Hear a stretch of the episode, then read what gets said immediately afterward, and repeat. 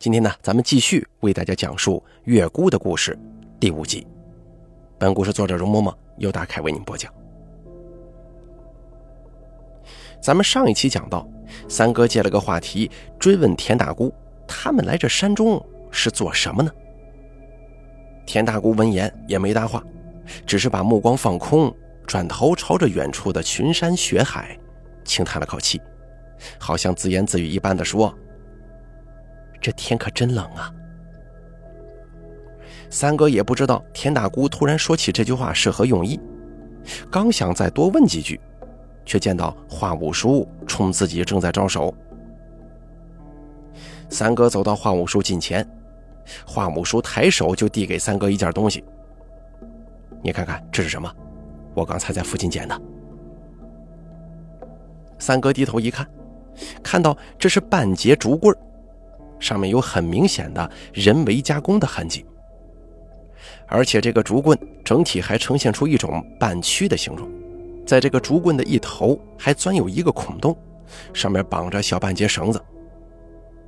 三哥盯着那个绳子细细一看，发现这绳子上居然还有不少的锈迹，再伸手一摸，这才反应过来，原来这节绳子是铁线，是用无数精细毛发的精铁钢丝。编鼓而成的。三哥瞧这个物件古怪呀，脱口而出：“这东西不会是一根马鞭吧？不过这马鞭应该不会用得到铁丝的。”花五叔摇了摇头说：“这可不是什么鞭子，这东西叫弓子。”弓子？五叔，这个是弓箭吗？花五叔笑着说。不是名字里头有个“弓”字，就是弓箭。人家拉琴的手中还拿着琴弓呢。这弓子其实就是一把锯，它是以前采玉工拿来切割玉石用的。花务叔说，过去的玉工没有如今这些繁多的机械，他们生产玉料从开采到磨坯，基本上是靠人力的。每当他们找到大块的玉料，将玉石分解的时候，他们就需要用到类似于锯的工具，多用竹板弯成弓形，而弓弦是用铁丝制成的，将几根铁丝拧成麻花鼓。这种工具，这种工具，玉工们把它叫做弓子。开玉的时候，玉工会在这个弓弦上加玉砂，并不断的加水，像用锯子一样，慢慢的把玉材给磨开。华五叔指着三哥手上的弓子说。不过这东西啊，可有段日子没人用了。如今的玉工用的是更便捷的工具，没有人还会用那么费时费力的东西。我看这把弓子少说也有三四十年了。刚才我还在奇怪，这种地方怎么还会有人住？看到这把弓子，我才明白过来，原来这里满地的砖石废木，居住在这里的采玉人他们的窝棚。估计后来玉石被采光了，这里自然就废弃了。花五叔说着话，眼睛盯着不远处的地穴，若有所思。好半天，才缓缓地说：“这个溶洞，莫非过去就是个浴场吗？当年的那些玉工，都是靠它活的。”花五叔话音刚落，终于生完火的田六爷站起了身子，回头说：“花老弟呀，你还真是见多识广，连玉工的工子都知道。”我还寻思着，如今这年月，如此老掉牙的玩意儿，已经没有人认识了。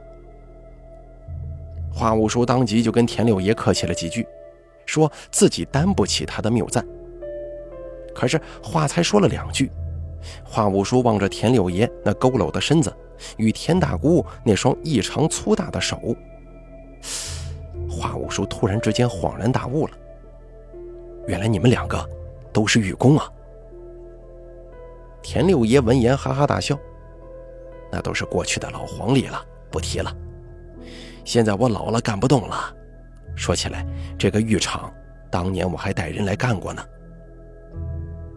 花无叔闻言，随口向田六爷问了几句过去浴场里的事儿，得知这处溶洞里有一条地下暗河，玉料都是从这条暗河当中挖取而来的。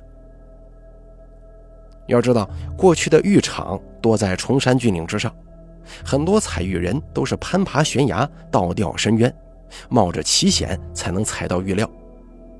这么多年来，不知道有多少人为了采玉而丢掉性命。与登山采玉相比，另外一种采玉方式就显得要安全得多，那就是在河道当中捡拾玉石。只是在河道当中采玉，需要采玉人有极佳的水性，并非是所有的采玉人都干得来。因此啊，采水玉这个事儿，一直是采玉这行当里的小道。十个采玉人当中，怕有九个都是采山玉的，只有一个才是水玉人。可是这个溶洞里的暗河，却比那昆仑山上最高的山崖还要凶险。不仅洞里光线不明，水下漆黑一片，而且那暗河的水流也是极为汹涌，连树叶落在水面上都撑不过多长时间就会沉底儿。所以当年死在这个溶洞里的采玉人可谓是数不胜数。三哥在一旁听到田六爷的讲述，十分不解。既然这洞里这么危险，为什么你们还要到这采玉呢？换个安全一些的地方不行吗？田六爷闻言嗤笑一声，沉声说道：“你们年轻人不懂啊，人都不想死，谁还不知道远离危险，图个安稳日子吗？可是不行啊，你想要吃饱饭，只能拿命搏一下了。”田六爷告诉三哥，过去的浴场里有句话。上天入海采玉郎，留命再掉三层皮，说的就是采玉人的本事再大，也仍旧逃不过三茶税。只要这三笔钱一交出去，就算你采出来绝世好玉，到手的钱也就勉强只够养家的。那三茶税分别是交给官府、黑道以及浴场的，这三家不论是哪一家的钱，你都不敢不交，这是采玉这行当里头的铁规矩。那些历年来试着要坏掉这个规矩的采玉人，也多数变成了坠崖沉河的无主尸体。然而，众人如今所处的这片雪山，当年却是一个不折不扣的三不管的地界。谈起其中原因，田六爷自己也说不清。他说：“大概一是因为这里一直都是少民的地盘，偏远难行，官府的势力实在是难以企及；二来嘛。”此处的生活极为贫寒，民风又十分彪悍，江湖上的势力也无法在此地立足，因此溶洞里的这块浴场也就成了没主的地方。很多人不怕死啊，想搏一把的采玉人就纷纷来到此地，打算试一试自己的运气。毕竟没了三茶税，你在这里寻找到的玉料品相比其他的地方要差一些，但是你到手的钱财却还是要远高于别处的。田六爷当年就是这群人当中的一员，那会儿他才十岁出头，就跟着族里的一群叔伯跑到大雪山里讨生活，稀里糊涂的就来到了这片浴场。当时田六爷的年纪虽小，但是他自小在黄河边长大，水性是一群人当中最好的，再加上他那个时候身子小啊，在水里异常灵活，可以进到旁人进不去的石洞跟河道之中。于是他就成了潜入暗河寻石觅玉的最佳人选。可是众人在浴场劳作还没到一年的功夫，刚刚太平没几天的中原那边，国共之间的仗就打起来了，而且这个仗是越打越近，眼瞅着就打到了大家的眼前。眼见战事临近，加上国民党残兵时不时的骚扰，浴场里的人全部纷纷出逃回乡。说是等着局势平定一些了，再回来继续采玉。可结果谁都没料到，这仗一打就是大半年。等到天下太平，田六爷这些采玉人又回到这里之后，他们却发现，这溶洞里的浴场已经完全被水给淹没了。有人说，这是因为打仗的时候两边互相放炮炸山，伤到了地脉，所以才使得暗河水位猛涨，淹没了溶洞。也有人说，近些年这山里的雪一年比一年小，雪水融化入了地，没处可去，就全都渗入了这个溶洞里。虽然大家给出的理由是五花八门，可究竟是什么原因造成了溶洞淹没，没有人能说得清。但不论是何种原因，这浴场啊，总归算是彻底的废了。毕竟没有人能够水下憋气，在溶洞里头游一个来回。更何况溶洞里如今的水势更加凶险，人如果贸然下去，只会是自寻死路。好在田六爷他们之前在这儿也寻到了一些不错的玉料，他们就以此做本钱，转行做了小买卖。这么多年下来，虽然没大富大贵，倒也是衣食无忧。三哥听完田六爷的讲述，万万没料到，在这么一处不起眼的石洞背后，竟然还藏了那么多的故事。可是这么一席话说下来，三哥却觉得有些事情自己更加糊涂了。既然这个浴场都已经废了，田六爷跟田大姑每年还到这儿来，又是为了什么？而且田大姑的年纪不过二十岁左右，她应该没有赶上当年家里做浴工的那段日子。那么她的手又怎么会变成如今这般样子呢？可是还没等三哥顾得上说话。从林子里突然传来一声树枝断裂的脆响，华五叔当即把三哥拉到自己身后，伸手把匕首掏出，指着不远处的林子喝道：“给我出来！”田六爷跟田大姑则眉头紧皱，对着华五叔说：“你不是说他们当中有一个人已经被你们给废掉了吗？拖着一个废人，他们又怎么会来的那么快啊？”三哥这个时候才反应过来。原来那声响是九军的人追上来了。这边几个人的话音才刚落，三哥就看到先前同他跟华五叔斗过一场的那两个黑衣大汉从林子里缓缓地走了出来。这两个人一现身，别说是三哥了，就连华五叔都大大吃了一惊啊！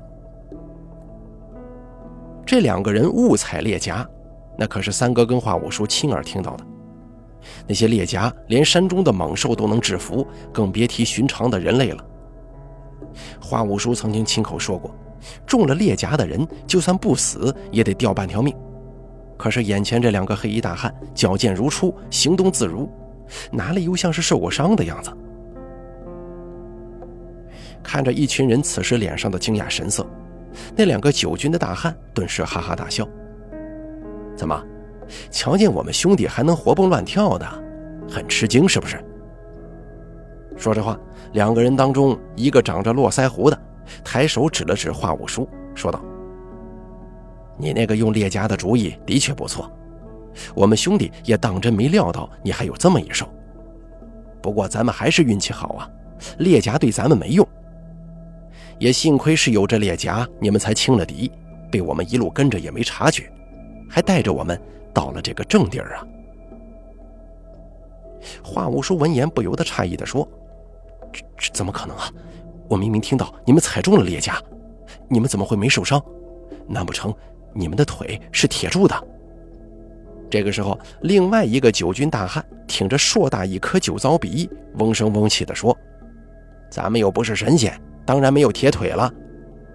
不过我们兄弟自小就是一身横练功夫，身上总是背着沙袋。”插着铅块铁皮锻炼力气，你说这事儿是不是巧了啊？今天咱们腿上刚好绑了练脚力的铅块了。那些猎夹能夹断骨头，可是断不了咱腿上这铅块啊！嘿，因此你那些小花招伤不了咱们兄弟。不过这事儿就是犯瞌睡，刚好有人递枕头，于是我们将计就计，骗过了你们，然后跟着你们寻到了浴场。所以说起来，你们输得不远，那都是老天爷在帮咱们。田大姑听着酒糟鼻的话，突然笑了：“你怎么就知道我们输了？就算你们两个人无人受伤，可现在我们这边有四个人，人数上我们可不吃亏呀。”酒糟鼻嘿嘿一笑：“人多有什么用？你们四个人，一个老残废，一个小白脸，还有一个是女人。”也就那边那个拿刀的还能打几下，就凭你们几个还想跟我们兄弟动手啊？我劝你们还是不要自找不自在了。尽管九军的话很是狂妄，可三哥也知道他们说的的确属实，只是眼下形势不妙，三哥一时也想不出什么对策。突然之间，田六爷那边猛烈的咳嗽起来，咳到最后几乎连气儿都喘不上来了。田大姑赶忙跑到他的身旁，给他揉胸拍背，田六爷这才好不容易缓过劲儿来。这个时候，就听田大姑沉声说道：“今天我们有事情要做，希望你们不要打扰我们。有什么事情咱们明日再说。这么忙学海，我们也没处可跑。你们要寻我们的麻烦，也不差这一天吧？”哪知田大姑这句话一说出口，那满脸络腮胡的九军大汉嗤笑一声，缓缓地说：“这种鬼话你们骗骗别人就好了。”还拿来搪塞我们，你觉得我们会信吗？今天是什么日子，我们也知道。我们那几个兄弟死的不明不白，你们要不先把这事儿说清楚，你们今天就别想安安稳稳的进洞里去找玉髓。什么？玉髓？华五叔闻言一愣，下意识的回头看了一眼溶洞，而三哥在一旁有些不解的问：“说，玉髓是什么东西？”华五叔随即面色凝重的说：“玉髓是一种特殊的矿物，与玛瑙、翡翠一样，自古就被人当成宝物。不过，我觉得他们说的那个玉髓，应该不是我说的这个含义，而是玉母。这这玉母又是什么东西？以前他们采玉人都相信，玉石这种东西是有生命的，都是由玉母孕育而生。”每年玉厂都要进行祭祀，祭奉玉母，感谢她赐予玉石，养活玉工。其实这也不算是什么新鲜事儿了。过去申邦供奉山神，渔民供奉河神，跟他都是同一个意思。而这个玉母对应的就是地宫。古人讲究一个阴阳调和，父精母血，所以玉母后来又被叫做玉髓了。三哥望着前面仍旧还在唇枪舌剑的田家人与两个九军大汉，迟疑的低声说：“难道这世上真的有玉髓这种东西吗？”华五叔闻言笑着说：“这个我可不知道啊，毕竟没有亲眼见过这玩意儿。不过听一些老玉工说，玉髓是神物，凡人不能妄动。如果有人擅自动了它，惊扰到玉髓，就会给自己。”乃至整片玉场的玉工招来灾祸，因此这玉髓即便是被人看到了，也不会对外声张，以免有心怀叵测之人对其动了歪心思。说话间，五叔迟疑了一下，缓缓地说：“而且这玉髓据说还有令人返老还童、永驻芳华之效，一直受到历朝皇室女眷的追捧。不过这个都是坊间闲谈，当不得真呢。”说完话，华五叔的目光不由自主地向田大姑那边看了一眼。种种迹象之下，三哥的心中也隐约明白了一点，可他始终不敢往深处想。正在华五叔与三哥这边窃窃私语之际，那络腮胡的九军大汉突然把自己的声音提高了八度，冲着华五叔跟三哥说：“喂，你们两个说什么悄悄话呢？”也说给咱爷们儿一起听听啊！华五叔闻言也不好作答，只得干笑两声，停下了与三哥的耳语。眼见华五叔闭嘴不言，那络腮胡却没有止住话头的意思，就听他对着华五叔与三哥说：“你们悄悄话不想说给俺们听就算了，老子也不稀罕。不过我倒是有几句话想要告诉你们。”一边说着话，那络腮胡一边抬手在田大姑与田六爷身上晃了几圈。我知道，俺们九军在外头的名声不好，他们也肯定没少在背后说我们坏话。不过你们得知道，我们这次过来是为了给我们兄弟报仇。之前呢，咱们两边那是有误会，我们以为你们跟他们是一伙的。不过现在看来是我们弄错了。如果现在二位想走，我们兄弟肯定不会拦着。今天这事儿原本跟你们就没有一点关系，你们可实在没必要把自己也搭进去吧。三哥听了九军汉子的话，心中不由发出一阵冷笑。这九军的话说的确实好听，不过不能当真。他如果跟华五叔真的走了，只不过是白白给了他们一个各个击破的机会。毕竟四个人绑在一起，还有与他们两个人一搏的机会。但如果两边一旦分开，那可就没法子跟他们斗了。果然，华五叔听完那九军汉子的话之后，也没有做出任何回应。显然，他也觉得那九军的话只不过是想在自己与田家人之间生出一些嫌隙来。那络腮胡见到华五叔对自己说的话不为所动，自然明白心中所想，于是呢，就听那络腮胡大笑几声：“ 如果我们兄弟动手，哪里还需要理解你们呢？别说是你们四个人了，就算再多几个，也不是俺们的对手。”我们虽然是在道上做杀人越货的买卖，但我们也不是嗜杀之人。多拿你们两条人命，对我们又无利可图，何必妄造杀孽呀？我知道你们是不相信我们，不过你们也最好不要相信他们两个，小心被人卖了，还在帮他们数钱呢。对了，他们两个有没有把自己的来历说给你们听过呀？络腮胡说完这番话，戏谑一般的盯着田六爷与田大姑。嗡声嗡气地说：“你们这回又告诉人家自己姓什么呀？姓于还是姓李呀？好歹你们尉迟家以前也是做过皇帝的，怎么，你们这些后人连自家的姓氏都不敢大大方方地告知旁人吗？”络腮胡这话一出口，田六爷与田大姑的面色立马变得极为难看。三哥见了，自然明白络腮胡所言不假。田六爷他们两个确实没说实话，可是话虽这般说，三哥也有些犯迷糊了。他自认为熟读史书，对历朝历代的明君霸主也算是有些了解。但那络腮胡所说田六爷他们是帝王后裔，而且家里还是姓尉迟的，可是历史上哪有什么朝代是姓尉迟的去做皇帝的？正在三哥苦思之际。华五叔那边却接过话，他们说自己姓田。络腮胡闻言哈哈大笑，嘿，真是有趣啊！你说自己姓于、姓李，还算是沾点边儿；你说自己姓田，又是什么缘由啊？话说到一半，那络腮胡大汉突然恍然大悟：“哦，对了对了，这田也沾边儿，同音不同字嘛。这一点我刚才是真没注意到。”三哥听着众人的话，是越发糊涂了。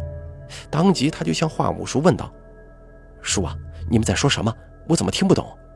我不记得有哪个朝代有姓尉迟的做过皇帝呀。”华五叔闻言，缓缓地说道：“那不是咱们中原这边的皇帝，是西域的古国。你应该知道，过去在西域有个王国叫做于田吧？”三哥闻言一愣。于田国，他当然是知道的。这于田是西域的佛国，当年是唐朝的安西四镇之一，是丝绸之路南道最重要的军政中心。但是于田的国力在与吐蕃人的拉锯战之中渐渐衰退。到了明代，于田国全境彻底被突厥人所占。在经历了半个世纪的斗争之下呢？不管是人种还是宗教文化，于田已经全部突厥化，可以说已经亡国亡种了。后来，于田的国土上政权交替，西辽、蒙古、察合台、准噶尔各方势力如同走马观花一般，在这片土地上进进退退。可是于田却始终没有实现复国。到了乾隆的时候，在清军的大刀火炮之下，于田被收于清朝的治下。待到光绪年间，朝廷在此处设立了和田直隶州。自此之后啊，于田国也就彻底规划，成为了中原政权的一部分。三哥猛然间想到，难怪这田六爷跟田大姑又说自己姓于，又说自己姓田，原来都是取自于“于田”两个字啊。可是他们说自己姓李，又是什么缘故呢？花五叔这个时候拍了拍三哥的肩膀，对他说：“别想了，于田国的国姓就是尉迟。当年他们因为仰慕盛唐，还曾经有两位国主改姓为李。所以他们说自己姓李就是这个原因呢。不过六爷，正所谓是时过境迁，沧海桑田，这么多年过去了，帝王将相之后也不一定都是飞黄腾达的命。即便你们尉迟家以前是一国之主，如今变成了寻常人，这事儿也没什么见不得人的，你又何必对我们隐瞒呢？哪知华五叔的问话，田六爷他们还没作答，络腮胡那边却答话了。那当然是他们做了丑事，怕给自己家里蒙羞啊！络腮胡这话一出口，立马像是捅了马蜂窝。田六爷倒还没说什么，田大姑却厉声喝道：“你敢再多说一句，我让你死无葬身之地！”三哥还是头一次见到田大姑发这么大火气，也不知道是络腮胡的哪句话说到了他的痛处。正在三哥疑惑之时，那一直没吭气的酒糟鼻突然开口笑道：“老妖婆，你这是怎么了？自己做的丑事还不让旁人说呀？你这老妖婆为了一己私利害人害己，不光害死了自己的族人，还做出这等不伦之事。”原来你自己也知道丢人呢。三哥一听，那酒糟鼻居然对着鲜花般容貌的田大姑一口一个老妖婆的叫，心下立即升起一阵恶寒。此时，即便旁人不再多说，三哥也渐渐有些明白过来，眼前到底发生了什么事儿。田六爷对田大姑那副古怪的态度，田大姑那双与他年龄不符的操手。废弃的隐秘浴场、玉髓，还有不老容颜。当这一系列看上去毫无干系的事情被串联在一起之后，事情的真相已经是呼之欲出了。当时华木叔不动声色的一拉三哥，带着他后退几步，两个人立马与田大姑他们拉开了一些距离。田大姑看着华木叔的举动，阴笑一声：“怎么？”难道这两个九军的话，把你们给骗到了？华无叔望着田大姑身旁大口喘着粗气的田六爷，微微的摇了摇头。你们两个人到底什么关系？当年在这片采玉场中采玉的人，应该也有你吧？田大姑听了华无叔的话，无奈的举起了自己的双手。看我的手你就知道了，你又何必多此一问呢？华五叔见田大姑已经承认，不由正色说道：“刚才我就觉得你身上有古怪，但始终觉得这事儿过于离奇。如今你自己既然已经承认了，那我就再多问你一句：你是不是月姑？”田大姑听到华五叔之言，神色忽然一亮，当即便面若桃花的笑道：“真是了不起呀！你认识玉宫所用的弓子，还知道月姑？”要不是看你年轻小，我都快觉得你也是做过玉工的人了。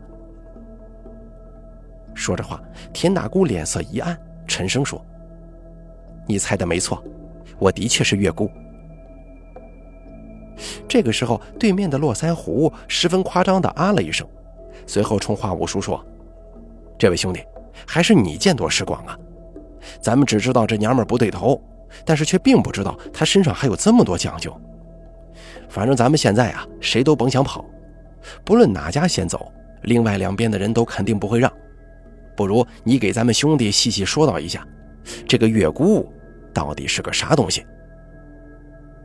华五叔听了络腮胡此语，先是扭头看了田大姑与田六爷一眼，见两个人并没有阻止的意思，于是缓缓地对众人说：“月姑是旧时候对彩玉女子的一种特殊称呼。”之所以这个称谓特殊，是因为并不是所有女性玉工都能够被称为月姑。据说秦汉之时，西域有一处地方叫望野，采玉之法十分诡异，称作阴女取玉。月姑就是专门称呼此处的女性采玉人，而望野这个地方就位于于田国的境内。话务书说，明代有一个叫宋应星的文人。他写过一本专门记载介绍民间各种技艺的书，叫《天工开物》。朱玉一章当中啊，就曾经说过：凡玉入中国，贵重用者进出于田，说的就是贩运进中原的玉石，价格昂贵的多是出自于于田国。而且在书中还详细的描述了当地人采玉的过程。书中有记载，玉石并非藏于深土，而是在靠近山涧河源处，在急流河水当中积应而生。但是采玉人并不去那里采玉，因为河水湍急而形势危险，玉工无从下手。只有等到夏天河水暴涨，玉石随着湍流被冲至下游数百里处，玉工这个时候才能在河中采玉。当地老百姓都相信，玉是感受月之金光而孕育而生的，所以当地人沿河取石多是在秋天明月之夜，在河畔观察河中的流水。凡是玉石堆聚之处啊，倒映在水面上的月光就会加倍明亮。玉璞随水而流，自然会零散地混入浅滩上的乱石之中。有经验的玉工只需要用肉眼辨认，就可以把水中的玉石给辨别出来。华五叔说到这儿，田大姑轻轻地拍了几下巴掌，缓缓说道：“华兄弟当真是博闻广记呀，这些偏门的东西你都记得，可赞可叹。不瞒你说，之前我还真是有些小瞧你们叔侄了，没想到你还真是个人物呢。”华五叔陪笑几声，随口说道。都是雕虫小技，跟你们身上的能耐相比，我这些不值一提呀。花五叔与田大姑话还没说两句，络腮胡与酒糟鼻那边就大声嚷嚷：“这位兄弟，你话还没说完呢，别停啊！什么月姑，什么阴女，说呀！”花五叔闻言，下意识地望了田大姑一眼，然后接着说：“当地采玉人的风俗。”是由妇女赤身下水取玉，据说那是因为受女子的阴气相招，汇聚月经阴气的玉石就会在水中停滞不前，方便玉工捞取。因此，当地采玉群体的女子多是貌美娇娆的年轻姑娘。这些采玉女子在当地就被称呼为月姑。这种采玉方法就是阴女取玉。说话间，华五叔对田大姑行了一礼，缓缓说。虽然我并不清楚您的具体年岁，但是我觉得叫您一声前辈应该是错不了的。我知道于田国当年的规矩是同一片河域，官采之后才能民采。这以女取玉的法子应该是民间之法。您既然是尉迟后裔，也应该算是王族。这种民间的术法，您是怎么知道的呢？田大姑苦笑着摇了摇头，轻声回道。什么王族不王族的，都是多少年前的旧事了。现在再提这些还有什么用处？这种采玉的法子并不光彩，但是也没啥难处。只要你懂了其中诀窍，水性再比常人好上一些，没几天就能学会如何取玉。但是这种活对于女人家来说，总归不是一个好门路。不过为了能吃上一口饭，也就顾不上那许多了。